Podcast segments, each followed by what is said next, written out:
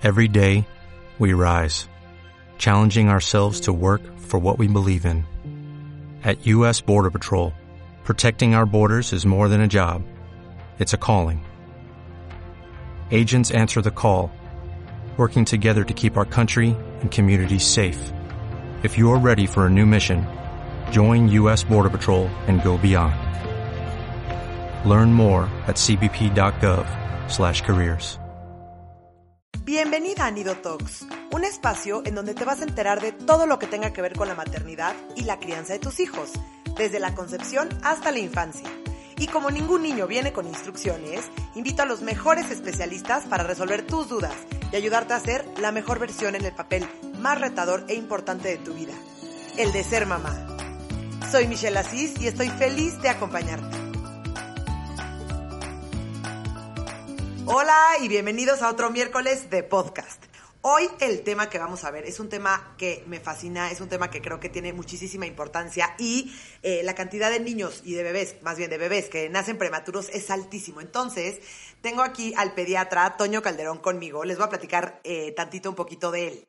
Él eh, tiene la licenciatura en médico cirujano en la Facultad Mexicana de Medicina de la Universidad de La Salle.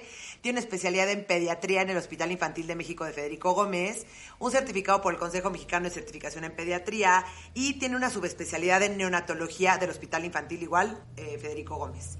Eh, está certificado por el Consejo Mexicano de Certificación en Pediatría de Neonatología y es un observer en Neonatology de la Universidad de Alabama en Birmingham y tiene una maestría en ciencias médicas de la Universidad de Anáhuac. Ahorita, actualmente, tiene su consultorio en el Hospital Ángeles de Interlomas y en el Hospital Español. Entonces, eh, invité a Toño hoy a platicar con nosotros porque ayer, martes 17 de noviembre, se celebró el Día del Bebé Prematuro. Entonces, Toño, bienvenido, ¿cómo estás?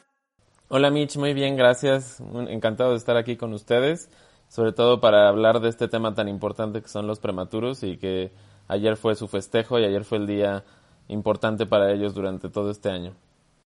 Ay, ¿me podrías platicar un poquito, o sea, por qué hay un día del prematuro? ¿Qué significa? ¿Cómo salió?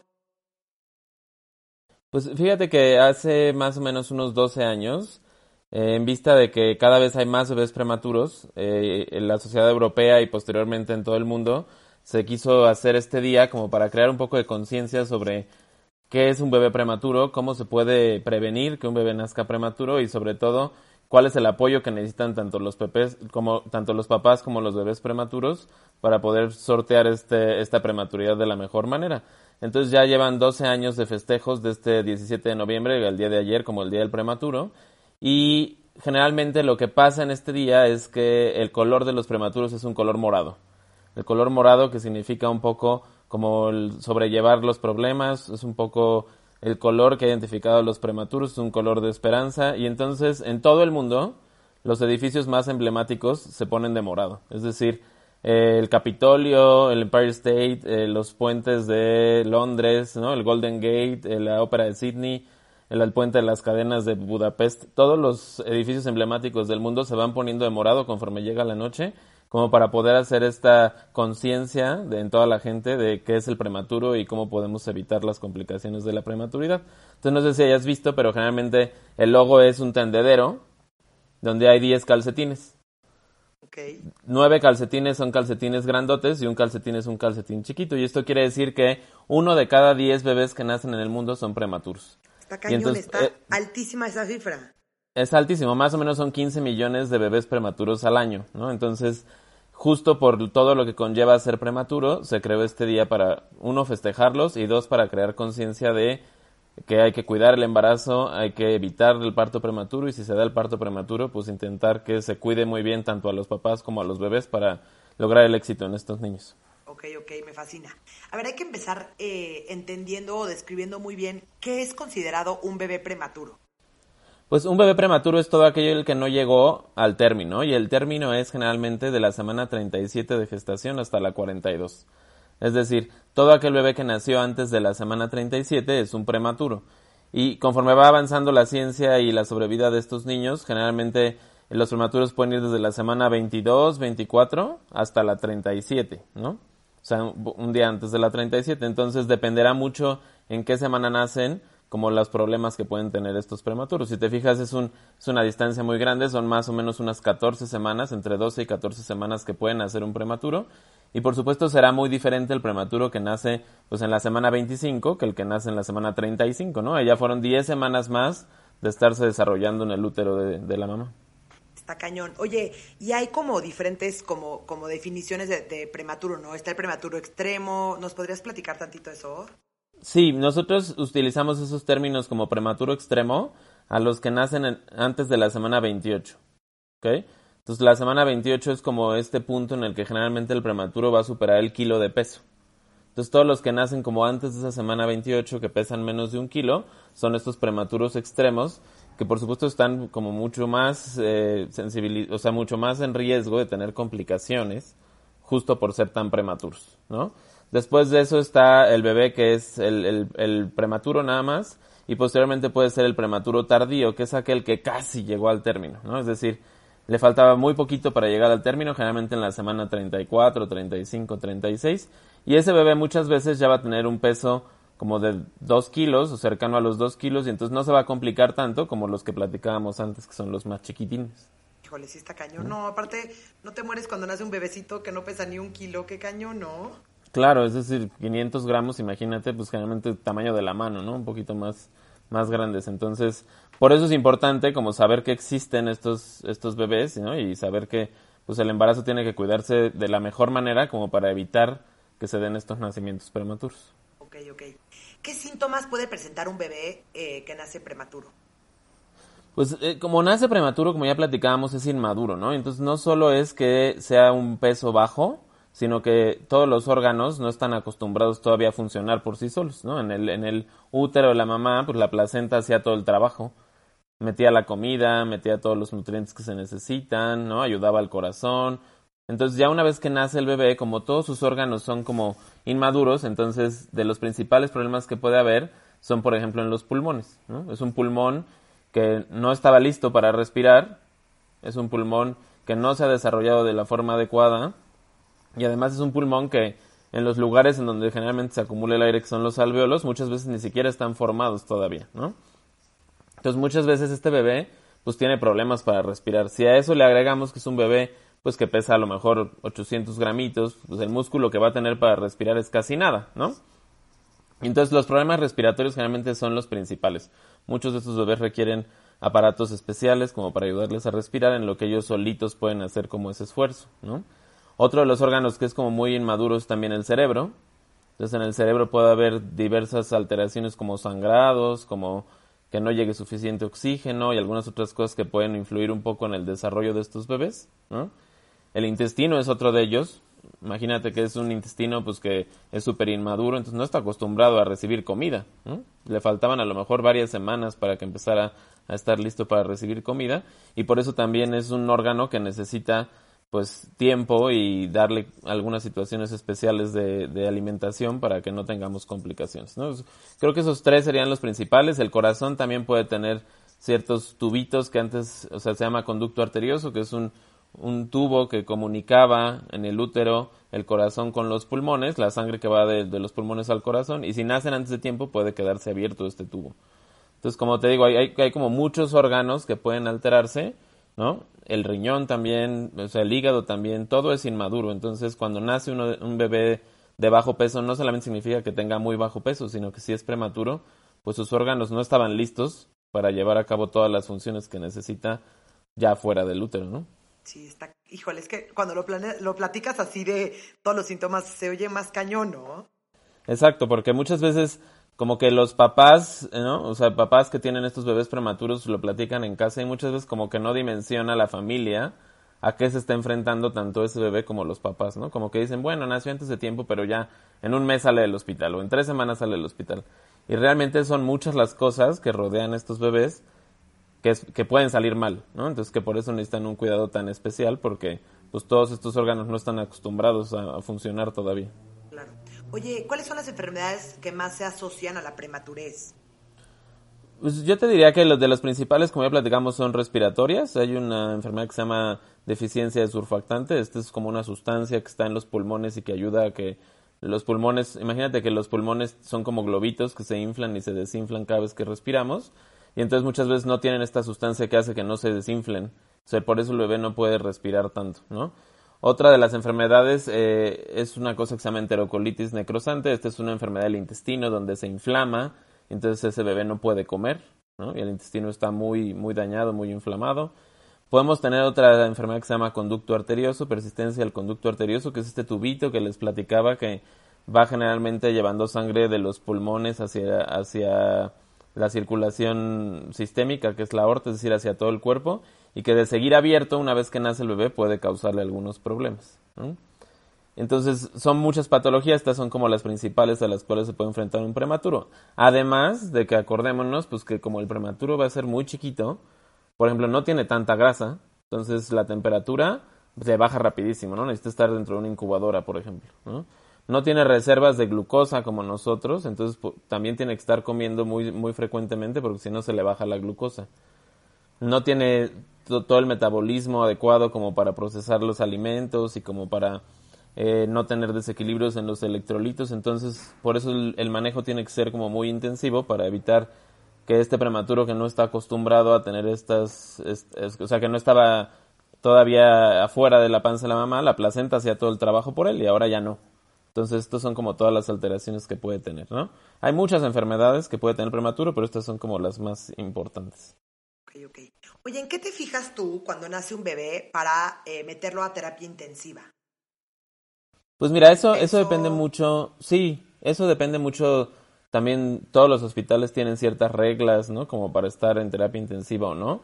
Pero lo más importante uno será sí el peso y muchas veces los bebés que están como menos de 1800 gramos podrán entrar a terapia, ya sea intensiva o intermedia, ¿no? Pero menos de 1800 generalmente son bebés que no pueden salir a la habitación, ¿no? Eh, otra cosa sería cómo nace, es decir, si el bebé nace y necesita ayuda para respirar, desde oxígeno hasta ya equipos más especializados como aire a presión o, o inclusive estar conectados a un ventilador, esos bebés a fuerza tienen que estar en terapia intensiva, ¿no? Y muchas veces los bebés, sobre todo los que son cercanos a las 30 semanas o 32, es decir, que pesan como un kilo hasta un kilo 500, generalmente ingresan a terapia intensiva para tenerlos mucho más vigilados. ¿okay? A ver, estoy un poco confundida. Eh, ¿La incubadora no es lo mismo que terapia intensiva? No, no, no es lo mismo. O sea, generalmente la incubadora sobre todo es para los bebés que pesan entre unos 600 o unos 800 para abajo, ¿no? Es decir, la incubadora lo que ayuda al bebé es que mantenga su temperatura. Imagínate que cuando un bebé nace, la piel es tan delgadita que inmediatamente, si no lo metes en una incubadora, la temperatura va bajando rápido y puede llegar hasta unos 33, 34 grados, ¿no? Estaría congelado. Entonces, la incubadora sirve para que ese bebé se mantenga en cierta temperatura para que entonces el bebé pueda hacer todas las demás cosas sin estar frío. Cuando nosotros tenemos frío, gastamos como energía en calentarnos. Entonces, si un bebé que, por ejemplo, pesa un kilo, lo dejas ahí sin incubadora, lo que va a pasar es que va a gastar mucha energía en mantener su temperatura y eso va a hacer que baje más de peso. Entonces por eso necesitamos tener en un ambiente como si fuera el útero de su mamá. O sea, la incubadora es simular que está calientito, que está húmedo y entonces generalmente el peso es lo que determina si un bebé está en incubadora o no, ¿no? Es decir, puede ser un bebé que esté en un kilo trescientos y que esté prácticamente solo con un tubito de oxígeno y aún así necesitará estar en, incubadora, ¿no? Entonces no es lo mismo terapia intensiva que incubadora, pero generalmente los niños que están en terapia intensiva es porque son muy chiquitos y estarán en una incubadora. pero puede ser que, tu hijo puede nacer a término y, puede entrar a, incubadora nada más para acabar de regular su temperatura. Exacto, exacto. Si nace a término, muchas veces las primeras horas de vida se pone en una incubadora para que ya se vaya bajando el calor y él, él solito vaya regulando su temperatura y se acostumbre ahora sí a que ya él mantenga su temperatura y no sea la mamá la que lo regula la temperatura. ¿no? oye, dime una cosa, está, está lo del APGAR, de donde califican ustedes como pediatras al bebé recién nacido, depende de la calificación si lo internan, en, o sea, si lo meten a la incubadora o a terapia intensiva. Pues fíjate que el, el APGAR es como una valoración que hacemos para ver cómo se adaptó el bebé de estar en el útero ahora ya estar en la vida real, ¿no? Y la verdad es que el APGAR poco a poco está más en desuso, es decir, yo lo que le digo muchas veces a los papás es no te preocupes tanto por la calificación, porque esa calificación se daba hace mucho tiempo según lo que el bebé hacía, ¿no? Pero no importa, o sea, lo que, lo que nosotros como neonatólogos o como pediatras hacemos al momento de reanimar un bebé, como que el Apgar no lo califica. Es decir, yo pude haber hecho muchas cosas y el Apgar puede seguir siendo normal y no va a decir nada esa calificación. Entonces, el Apgar poco a poco está en desuso. La verdad es que hay otra valoración que se está haciendo ahorita que es más bien qué tantas cosas requirió al nacer y no, no cómo se veía el bebé, ¿no? Pero generalmente si el Apgar es bajo, sí significa que el bebé estuvo grave. Y como el bebé estuvo grave, sí se tiene que hospitalizar, ¿no? Pero yo, yo, yo, sí recomendaría a los papás, es una, es una pregunta muy frecuente, las abuelitas se la hacen a las mamás, las mamás se estresan porque no la saben, ¿no? Entonces, y muchas veces la verdad es que a nosotros es lo que menos nos importa, si el bebé requirió más cosas, lo que requirió es más importante que una, que una simple calificación. Sí, sí, ¿cuánto se sacó tu hijo, no? Están preguntando. Exacto, exacto, ¿no? Y muchas veces se, estresan los papás porque el tuyo sacó nueve y el mío ocho. La verdad es que no es que importe mucho, ¿no? Lo que importa es cómo respondió a lo que hicimos durante la reanimación. Ok. Oye, ¿qué, cuando ya el bebé, el prematuro, está en, terapia intensiva, en la incubadora, ¿qué es importante revisar? O sea, ¿qué le revisan? Aparte, obviamente me imagino que de los órganos principales. Sí, pues mira, lo, que principalmente revisamos en el prematuro al principio es ver cómo está respirando, ¿ok? Es decir, si necesita apoyo para respirar porque no tiene los músculos necesarios, porque tiene alguna enfermedad en el pulmón. Eh, revisamos también la temperatura, como ya platicamos. Un bebé que está muy frío puede tener muchas más complicaciones. Y la otra cosa que revisamos generalmente es como la glucosa, es decir, que tenga suficientes reservas o que esté comiendo la cantidad necesaria de alimento o tenga las soluciones para que no le baje la glucosa. ¿no? Eso es como lo primero que hacemos. Y ya después vemos también una revisión como general, es decir, vamos desde la cabeza hasta los pies, revisando cada uno de los órganos que ya platicamos y viendo que todos esos órganos estén bien. Eso es como lo que hacemos de primera intención. Muchas veces los bebés prematuros eh, van a requerir la colocación de unos catéteres. Y si todos se acuerdan, pues la alimentación en el bebé cuando estaba en, el, en la panza de la mamá era a través del cordón umbilical. Entonces ese cordón se cortó, pero por ahí podemos poner estos catéteres que van directo al corazón y entonces por ahí el bebé recibe los medicamentos que necesita, eh, la nutrición que necesita, a lo mejor si necesita antibióticos, ¿no? Y, tomar muestras también se puede hacer de ahí. Entonces muchas veces los bebés prematuros, sobre todo los que son muy prematuros, tendrán estos catéteres para evitar estarlos picando, molestando y sacar de ahí todo lo que se necesita y meter por ahí todo lo que se necesite. Ay, me encantó eso. Qué padre que se pueda todavía utilizar el conducto para...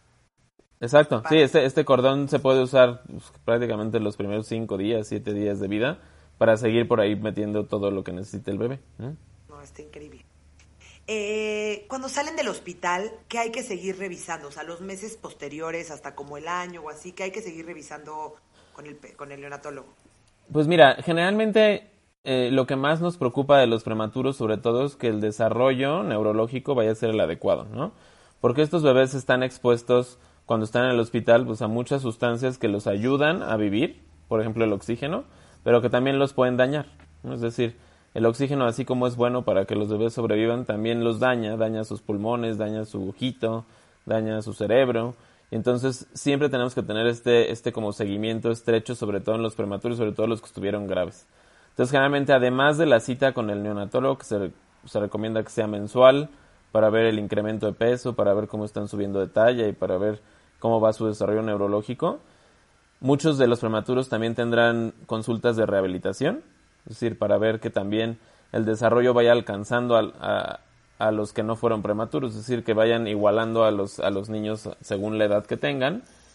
También habrá consultas, puede ser con el servicio de neurología, por ejemplo, si es que el bebé tuvo algún problema en el cerebro, eh, algún, alguna alteración como en el tono muscular, es decir, que no tenga la fuerza adecuada. Y en todos los bebés que nacen menos de 34 semanas, generalmente también se tiene que revisar el ojo. Como ya les había platicado, el oxígeno ayuda al bebé, pero puede dañar el ojo. Entonces el oftalmólogo también tiene que estarlos revisando para ver que todo esté bien. ¿no? Esto es como, como una vista general de lo que hay que hacer con un bebé prematuro, pero también dependerá mucho pues, de, cómo estuvo el prematuro en la UCIN, ¿no? Es decir, si tuvo algunas otras complicaciones, ya habrá algunos otros servicios que también tengan que estar vigilando este bebé prematuro. Generalmente los primeros seis meses son como los más importantes y luego ya después se pueden ir espaciando un poco las citas de acuerdo a cómo veamos a estos bebés, ¿no?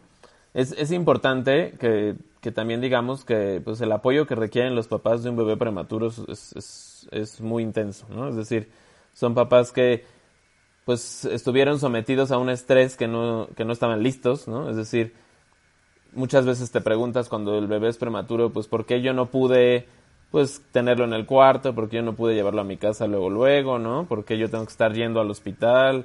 A lo mejor el trabajo no les da tanta chance, entonces no pueden estar tanto tiempo con ellos cuando están en el hospital. Entonces, como que los papás se ven envueltos en un ambiente de estrés crónico y entonces tenemos también que estar al pendiente de que una vez que el bebé ya está en casita, pues entonces ese estrés vaya disminuyendo y que entonces los papás no estén como sobreprotegiendo a este niño, ¿no? Porque muchas veces también pensamos que como fue prematuro, pues tiene que estar en una burbuja.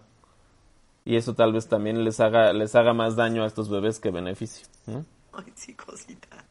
Oye, platícanos eh, un poquito de cómo funciona esto de la edad corregida. Pues la edad corregida es, es, es, es como la edad que les faltó para llegar al término. Es decir, por ejemplo, cuando, cuando las mamás embarazadas van al ginecólogo y les dice que su fecha probable de parto va a ser tal fecha, eso quiere decir que llegaron a las 40 semanas. ¿Ok? Entonces, por ejemplo, un bebé que nace a las 30 semanas, le faltaron 10. Entonces, esa es la edad corregida. Es decir, cuando el bebé nace a las 30 semanas, es decir, cuando tiene un mes de vida, pues tiene 34 semanas, ¿no? Y cuando tiene dos meses de vida, tiene 38. Entonces, cuando un bebé que nació a las 30 semanas cumple dos meses, realmente estaría apenas naciendo. ¿Estamos de acuerdo? Y entonces lo que le vamos a exigir a ese bebé que haga es lo de un recién nacido. ¿Sí? Por ponerte un ejemplo, la mayoría de los bebés se sientan a los seis meses. Si estamos hablando que a este bebé le faltaron 10 semanas, son más o menos dos meses y medio, ¿no? Entonces, si este bebé se sienta a los ocho meses o a los ocho meses y medio, esa es su edad, o sea, esa es su edad corregida. Es decir, él a los ocho meses y medio de vida realmente tendría seis. Y entonces él tiene que hacer lo que hacen los bebés de seis meses. Y esto sirve mucho, sobre todo como para que no forcemos a los bebés prematuros a alcanzar un desarrollo que todavía no les toca, pero sobre todo a que no los forcemos a tener un peso más exagerado del que deberían de tener. Es decir, antes pensábamos que un bebé prematuro tenía que alcanzar a los otros bebés en peso luego, luego, y lo que creábamos eran bebés que en el futuro estaban más predispuestos a obesidad, porque los engordábamos rapidísimo, ¿no? Ahora sabemos que según su edad corregida, los bebés pueden ir alcanzando a los otros bebés, a los otros niños, ¿no? A los que no fueron prematuros. Entonces esa es la edad corregida, es ver según la edad que ya tienen meses, le restamos la edad que nos faltó para llegar al término y esa es la edad corregida. Oye, a ver, dime una cosa, ¿y a qué edad se deja de contar esta edad corregida? O sea, ¿a qué edad ya los prematuros se emparejan con los bebés a término? Pues mira, generalmente se intenta que sea al año, pero también se puede extender hasta los dos años.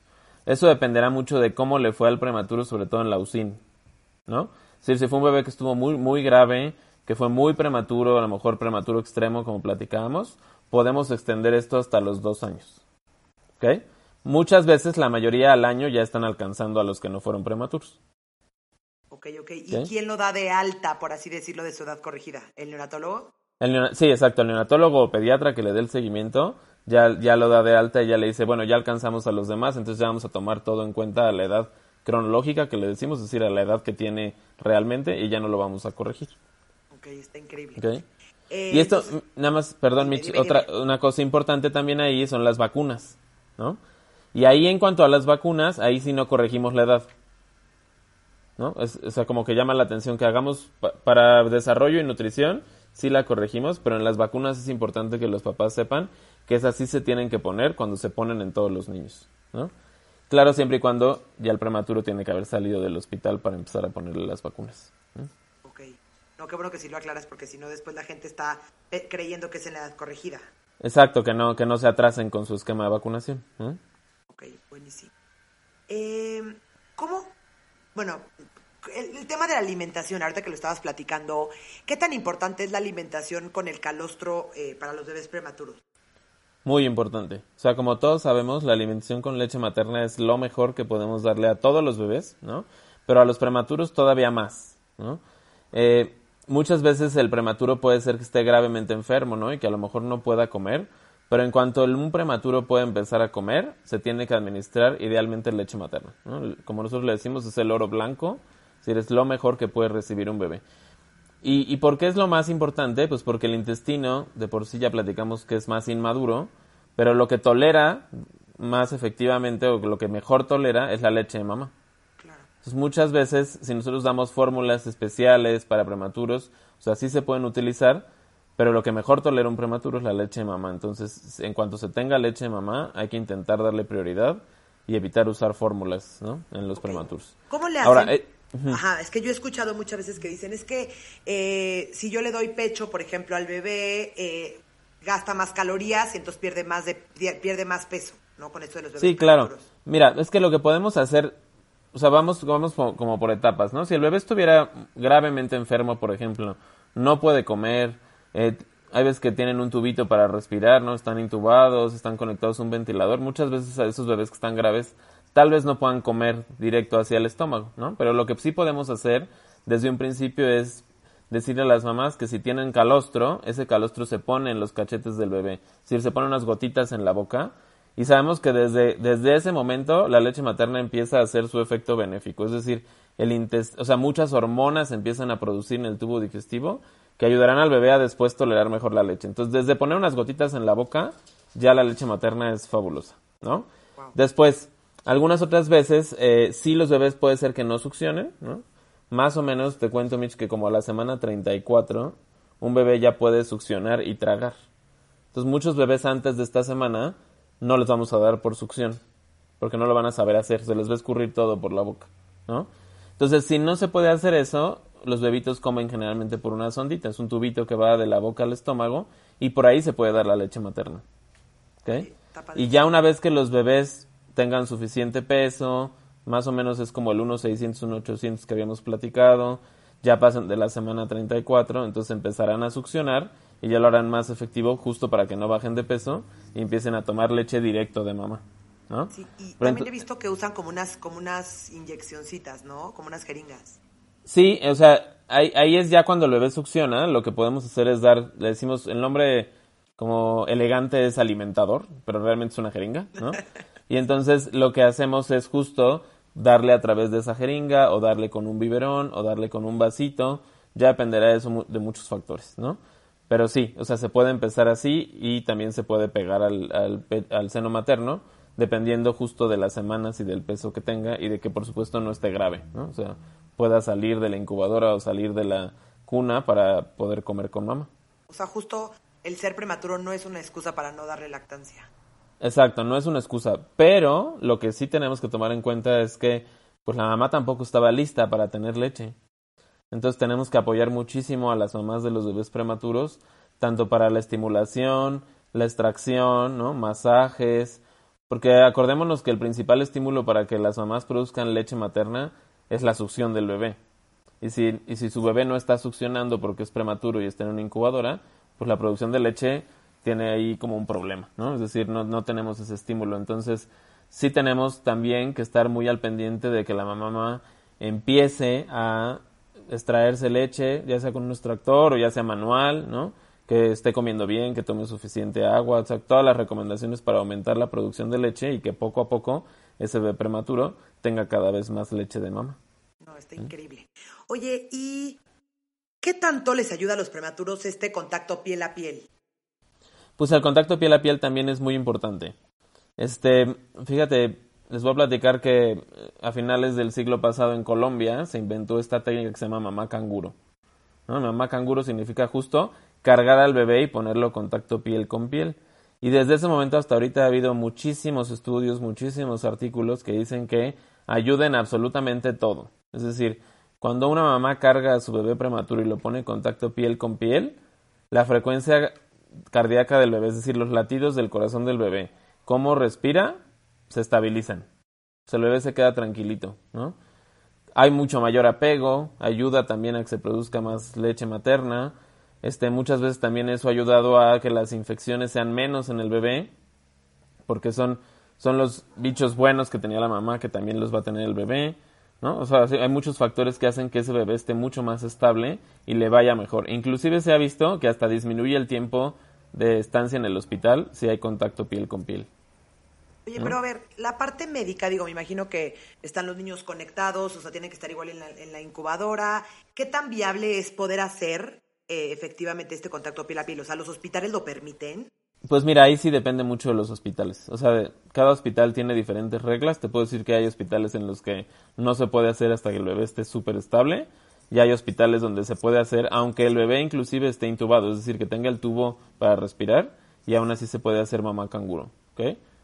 O sea, lo ideal es que sea un ambiente, por supuesto, que esté controlado, es decir, que un bebé que esté intubado y que está grave, entonces tenemos que hacerlo de forma muy controlada, estar de preferencia el doctor y la enfermera junto con la mamá, colocar al bebé de una forma adecuada y sí se puede hacer. O sea, desde que el bebé está intubado se puede hacer hasta que un bebé ya está estable. Pero sí depende mucho un poco de pues, como las reglas de cada hospital y contra eso no podemos hacer mucho, ¿no?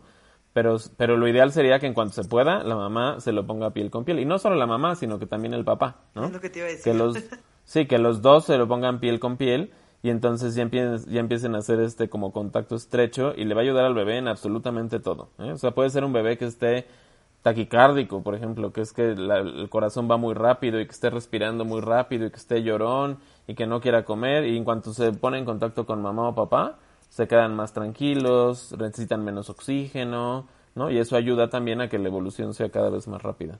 No, pues deberían pues dejar a los bebés con, eh, en piel con piel con los papás, ¿no? Exacto, exacto, ¿no? Y, y, y, te platico que en, en, países como el primer mundo, ya inclusive hay hospitales en los que, pues, los cuartos de los bebés prematuros, o sea, el bebé prematuro está en el mismo cuarto que está la mamá, ¿no? Y ya parece que no es un hospital, parece que es un hotel, no se ve nada más que la incubadora y todas las bombas, todos los monitores, todo están atrás de una pared falsa y, y se intenta cada vez más que el bebé esté en contacto con los papás y que parezca que no hay nadie más, ¿no? No, y aparte, digo, los ruidos dentro del, del, de terapia intensiva, siempre hay pips, siempre hay sonidos, siempre, o sea, sí ha de ser como estresante también para el bebé estar solito, sin contacto, con todos estos ruidos a su alrededor, con todo el estrés como que se palpa. Claro, claro, sí, sí. Generalmente lo que se intenta hacer en, en las terapias intensivas es darles a los bebés unas horas como de tranquilidad, ¿no? En algunas se llama hora de penumbra, por ejemplo, que lo que se hace es apagar las luces o ponerles unas mantas encima para que esté oscuro, que no haya ruido, que a esa hora no se molesta a los bebés, ¿no?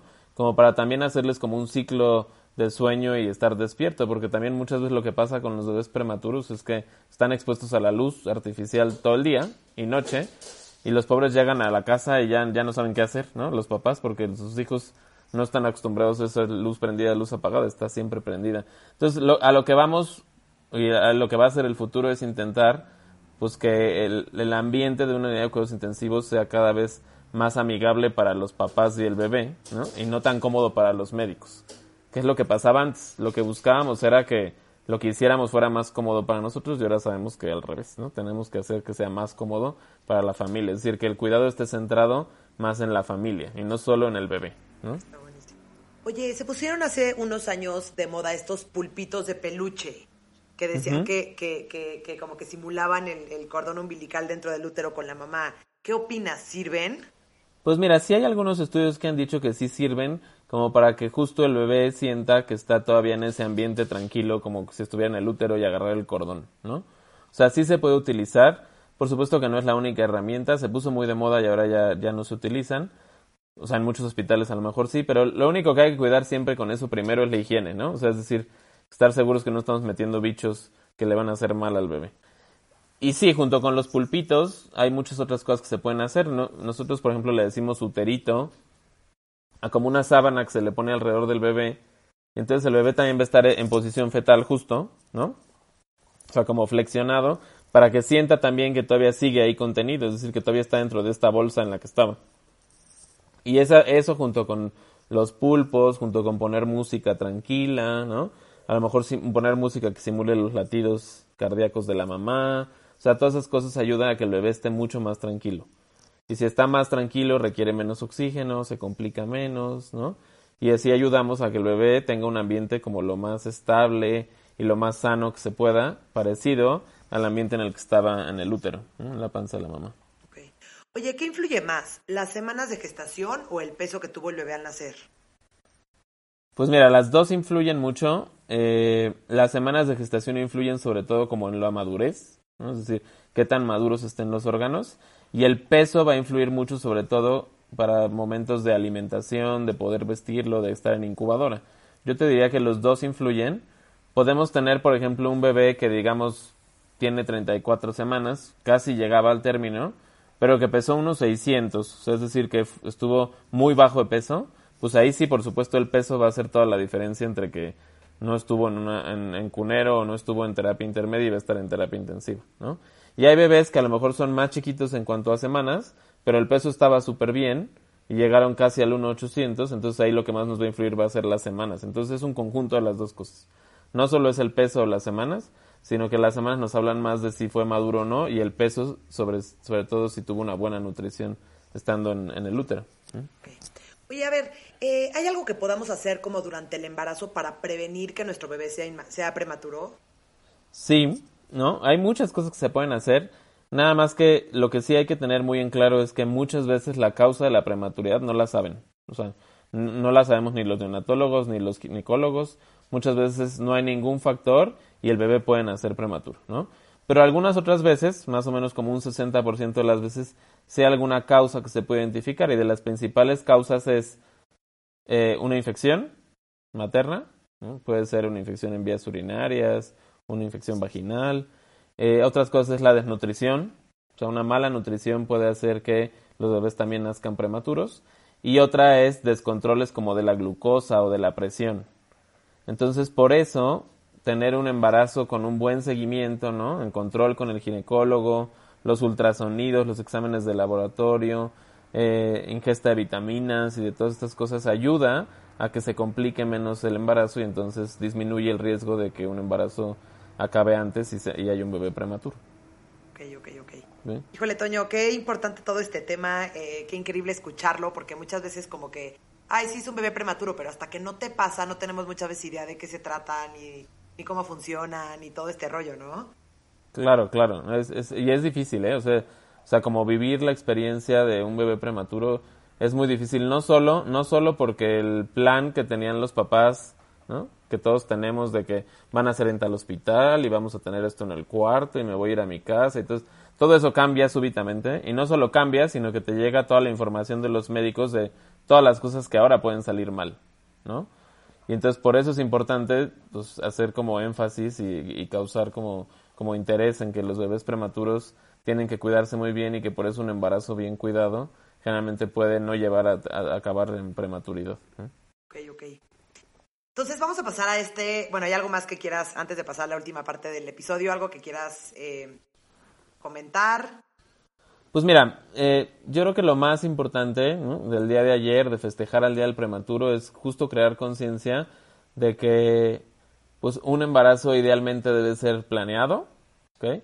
Y el hecho de planear el embarazo involucra que los papás estén en la mejor, en el mejor estado de salud para que este embarazo se dé de la mejor manera, ¿no? Es decir, lo ideal desde el principio sería que la mujer pudiera planear ese embarazo, lo haga en el mejor momento de salud en el que esté y tenga un seguimiento adecuado, ¿no?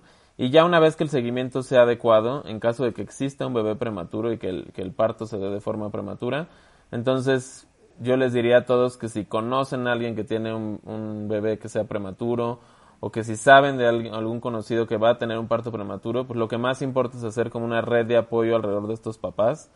Uno, para pues echarles porras, echarles ánimos, ¿eh? desear que todo salga bien. Y dos, pues como para intentar ayudarlos en lo que más se pueda, porque realmente van a pasar unas semanas estresantísimas en los cuales van a estar siempre esperando que tal vez haya alguna complicación, ¿no? Porque pues así son los prematuros. Los prematuros muchas veces damos un paso para adelante y damos uno para atrás y entonces es una situación complicada. Entonces, hacer conciencia de que es muy importante que el embarazo sea muy cuidado, ¿no? Y que en caso de que haya un bebé prematuro, no nos olvidemos de que tanto el prematuro como los papás importan y hacer como esta red alrededor de los papás para que estén con el mejor ánimo para llegar a ver a su bebé y, y que todo salga bien. Ok, ok, me fascina. Entonces, ahora vamos a pasar a la última parte del episodio, en donde te voy a hacer unas preguntas, los típicos mitos y creencias que, que, escuchamos sobre este tema, ¿no? Entonces, nada más tú dime si es verdadero o si es falso, y por qué. Sale. ¿Ok? Muy bien. Se escucha muchísimo esto, y tú dime, porque me- a mí me da mucha risa, pero quiero escuchar, como, es más peligroso nacer a los ocho meses que a los siete. No, falso. ¿Por qué O se sea, oye esto? Es que fíjate que antes sí era como una, como una idea que había mucho porque pues, los que nacían generalmente a los, a los ocho meses eran bebés que ya estaban como cercanos al término y lo que pasaba antes es que se ponía junto con los que eran de término, ¿no? Y entonces como que se cuidaban menos, pero como eran más, como si eran prematuros se podían complicar más. Actualmente ya eso ya no pasa, ¿no? Actualmente como ya sabemos qué es lo que pasa más o menos en cada etapa, entonces ya se cuidan de acuerdo a, la- a las etapas que estén y sí te podría decir que conforme más peso tengan y más semanas, menos complicaciones. Ok. ¿ok? El contacto de piel a piel beneficia a los bebés prematuros. Verdadero, ya platicamos que es una de las mejores estrategias que podemos hacer para que los bebés estén mejor, crezcan mejor y se vayan más rápido a su casa. Buenísimo. Todos los bebés prematuros siempre tienen que entrar a terapia intensiva. No, falso, ya platicamos que dependerá mucho del peso, de las semanas y sobre todo de cómo nazcan, es decir, si requieran o no ayuda, sobre todo para respirar. Pero no todos entran a terapia intensiva. Ok. Los bebés prematuros tienen más problemas de enfermedades. Sí, eso sí, ¿no? Es decir, los bebés prematuros eh, tienen más problemas cuando nacen, es decir, se pueden complicar más justo por ser inmaduros y por tener estos órganos que no estaban listos para funcionar. Y dependiendo mucho de cómo les haya ido en la UCIN, pueden tener, o sea, sí pueden estar predispuestos un poco más algunos virus y algunas cosas que los pueden afectar en el primer año. Entonces, por eso es importante dar este seguimiento tan estrecho en el primer año. Y a partir del primer año ya, ya no, no son más, no tienen más riesgo. Sí, o sea, si todos, si todo fue bien durante el primer año y llegaron al peso que tenían que llegar y el desarrollo va bien, generalmente ya después la vida va a ser igual que cualquier otro niño. Ok, ok. Los bebés prematuros aprenden diferente que los, que los niños que nacen a término. No, o sea, yo diría que es falso ahí. Todo va a depender, por supuesto, como ya platicamos, de qué tan complicado estuvo su estancia en el hospital. ¿no? Es decir, conforme más prematuros son, si hubo alguna alteración, sobre todo en el cerebro, ¿no? Alguna complicación, algún sangrado, alguna cosa, sí puede ser entonces que el desarrollo sea diferente, ¿no? Y que entonces haya que dar esta rehabilitación que habíamos platicado. Pero generalmente eh, dependerá mucho de cómo les fue cuando estuvieron en la UCIN y de cuántas semanas tuvieron. Ok. Oye, ¿los bebés prematuros siempre desarrollan trastornos neurológicos? No, no siempre. Justo es, justo es lo que platicábamos. Es falso. No siempre los desarrollan. ¿ok? Eh, la ventaja de los bebés prematuros es que todavía este cerebro inmaduro tiene esta plasticidad que llamamos, que es, por ponerte un ejemplo, si el bebé tiene alguna alteración en su cabeza, tiene algún daño por alguna situación que sufrió durante su estancia en el hospital, las neuronas que se mueren, como todos sabemos, ya no pueden volverse a formar, pero hay una cosa que se llama plasticidad, que es que las que están al lado y que estaban bien pueden hacer la función de las que ya no están, ¿no? Entonces mucho dependerá de qué tan extenso haya habido algún daño o qué tan prematuros hayan sido, si pueden tener o no alteraciones neurológicas. Pero un prematuro que le va bien durante su estancia en terapia y que tiene un buen seguimiento, que va a rehabilitación, que tiene todos los estudios que tengan que hacer, puede tener un- una, una vida prácticamente normal sin problemas neurológicos. Ok. Oye, ¿las vitaminas tomadas durante el embarazo aumentan la probabilidad de que sea prematuro? Falso. Falso, falso, falso. Acuérdense que es muy importante la suplementación con vitaminas, sobre todo actualmente que nuestra dieta pues no es la más adecuada, ¿no? Entonces, es muy importante la suplementación con vitaminas para que si haya algo que al bebé le haga falta, las vitaminas lo suplen y entonces no tenemos estas deficiencias, ¿no? Y aquí, aquí, Michelle, voy a hacer un paréntesis, yo sé que son preguntas y respuestas rápidas, pero también es importante que las mamás sepan que todas las mamás que dan leche materna tienen que seguir tomando estas vitaminas para asegurar que la calidad de la leche también sea muy buena. Ok, ok. ok. ¿eh? Oye, ¿el nacimiento prematuro es culpa de la mamá y de algo que hizo en su embarazo? Falso, falso, por supuesto que no, no, no es culpa de nadie. Eh, generalmente, como ya dijimos, pues hay infecciones que puede haber, ¿no? Muchas veces no sabemos la causa del, del embarazo prematuro, entonces no es culpa de nadie el embarazo prematuro. Muchas veces puede haber no una causa de, de, de parto prematuro y entonces la culpa no es de nadie, lo que hay que enfocarnos es ver cómo solucionamos el problema, pero por favor que ninguna mamá que haya tenido un bebé prematuro se eche la culpa, ¿no? Porque pues nuestra sociedad también de repente es trabajas, es que trabajabas mucho, es que te movías mucho, es que no estabas quieta, realmente no. Eso no es la causa del, del parto prematuro y la mamá nunca va a ser la culpable de este parto prematuro. Ok, buenísimo. Oye, si el papá o la mamá fueron prematuros, ¿es probable que su hijo sea? Falso, no, no hay ninguna relación. ¿ok? Todo, se, todo tendrá que ver más bien con cómo se dio el embarazo y no con los genes. Ok, o sea, no es genético, no es hereditario. No, no. Ok. ¿El bebé prematuro se tiene que quedar en el hospital hasta la fecha original de su nacimiento? No, no, todo dependerá de cómo vaya el bebé, pero generalmente se van un poco antes de la fecha de nacimiento. ¿no? Dependerá, dependerá mucho de pues, si hubo alguna complicación o no. Pero muchas veces yo lo que platico con los papás es que pues, se acuerden que estando en la panza la mamá, el bebé iba a subir a lo mejor 200, si bien nos iba 300 gramos por semana. Entonces más o menos es lo que calculamos para que lleguen a este 1, 800 o 2 kilos, que es cuando se van los bebés, ¿no? Si se acuerdan, un bebé que nace a término pesa más o menos 3 kilos en promedio. Entonces estos bebés se pueden ir antes al hospital, siempre y cuando ya todas las alteraciones que hayan tenido se hayan resuelto y los papás estén listos para, para estar en casita, ¿no? Pero generalmente se van antes de la fecha que estaban destinados a nacer. Ok, buenísimo. Toño, de verdad que qué episodio tan padre, súper informativo, todo lo que nos estás diciendo está increíble, de verdad. Mil, mil, mil, mil gracias por toda esta información. Pues muchas gracias, Mitch. Me encantó, me encantó la invitación. Eh, felicidades por tu programa, por tu podcast. Eh, mucha información útil para los papás y pues los invito a todos a cerrar filas para en pro de los prematuros, ¿no? Apoyemos a las familias que tienen bebés prematuros y creemos conciencia de que el embarazo tiene que estar muy bien cuidado para evitar todos estos riesgos que pueden poner a un bebé en una terapia intensiva. Ok, buenísimo. Toño, de verdad, mil gracias. Mil gracias a todos por conectarse y nos vemos el siguiente miércoles. Bye.